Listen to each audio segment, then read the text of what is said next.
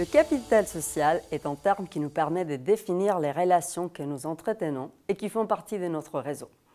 Le terme capital social est très important dans l'entrepreneuriat car il fait partie des trois types de ressources nécessaires à la création d'une entreprise, social, financier et humain.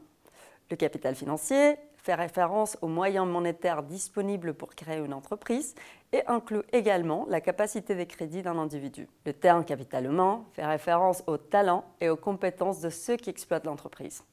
Et enfin, le terme capital social désigne l'ensemble des personnes accessibles à un entrepreneur via son réseau. La particularité du capital social qu'à travers lui, un entrepreneur peut effectivement accéder aux deux autres types de capital, puisqu'il peut par exemple solliciter un prêt auprès d'une de ses connaissances ou trouver un associé en effectuant une recherche dans son réseau. L'autre chose qu'il est important de savoir sur le capital social est qu'il peut être différencié selon le type de lien ou de relation que l'entrepreneur entretient avec la personne de son réseau. Il y a notamment deux types de liens. Le premier, les liens forts, ce sont les personnes très proches de l'entrepreneur.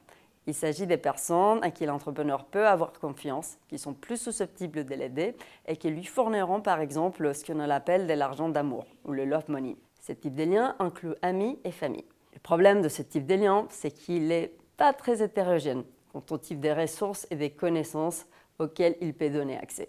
De l'autre côté, on a ce qu'on appelle les liens faibles. Ça inclut les personnes extérieures à notre réseau, notamment des mentors, des investisseurs ou tout simplement des personnes qu'on ne connaît pas très bien.